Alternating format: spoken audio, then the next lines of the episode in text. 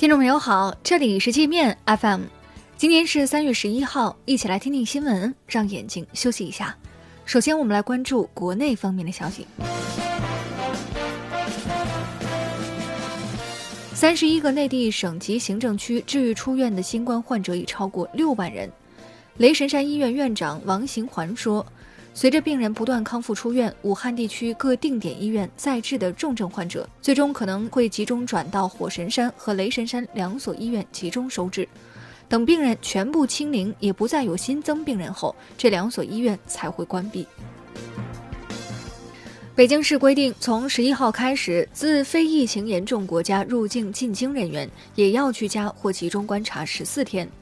短期入境进京且有商务目的地的人员，必须入住指定宾馆进行核酸检测，检测结果未出前不得离开宾馆。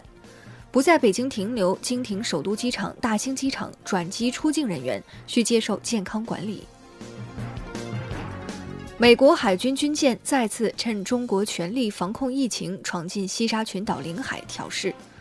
南部战区通报说，美军麦克坎贝尔号导弹驱逐舰本周二擅自闯入西沙领海秀肌肉，解放军海空兵力全程对其跟踪监视、查证识别，并予以警告驱离。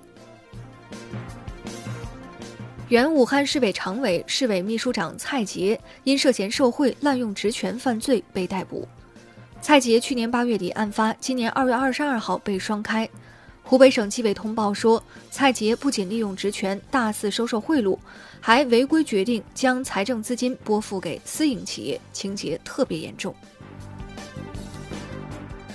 解放军少将罗源撰文呼吁将蔡英文、赖清德、苏贞昌等死硬台独分子列为战犯。罗源在文中说，蔡英文等人借助新冠疫情对大陆落井下石、趁火打劫，恶行不可宽恕。对一边在大陆赚钱，一边支持台独的岛内企业和个人，也应该给予制裁。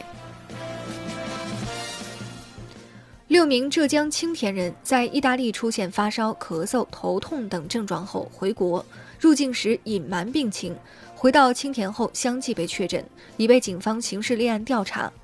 从境外疫区回来的同胞有状况应该如实通报，否则既会延误自己的治疗，也会祸害他人。我们接着来把视线转向国际。意大利新冠确诊病例突破一万人，死亡人数超过六百人，病死率上升到百分之六点一三。意大利封锁国境，孤军奋战，欧盟袖手旁观。由于口罩和呼吸机等医疗物资严重短缺，意大利紧急向中国求助，请求中方帮助解决燃眉之急。中国已同意向意大利提供口罩等物资援助，同时加大医疗物资定向出口。医疗专家组已启程飞赴意大利。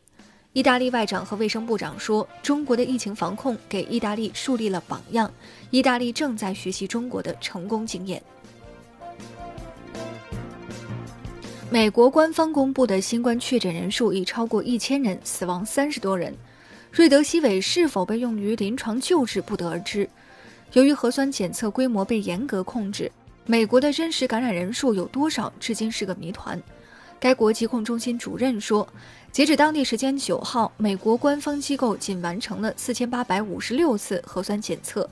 另据该中心最新数据，过去五个月以来，美国已有两万多人因流感死亡。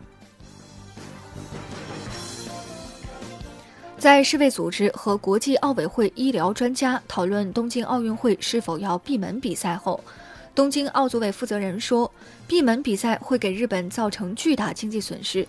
如果奥运会因为疫情不能如期举行，日方建议推迟一年，一年不够的话就推迟两年。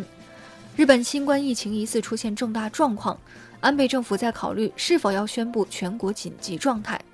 据厚生省数据，截至本月六号，日本全国只做到了不到两万次核酸检测。波兰武装部队总司令亚罗斯瓦夫·米卡确诊感染新冠病毒。米卡是在北约美军基地参加一个军事会议时被传染的，回国后北约才通知他有参会人员是确诊患者。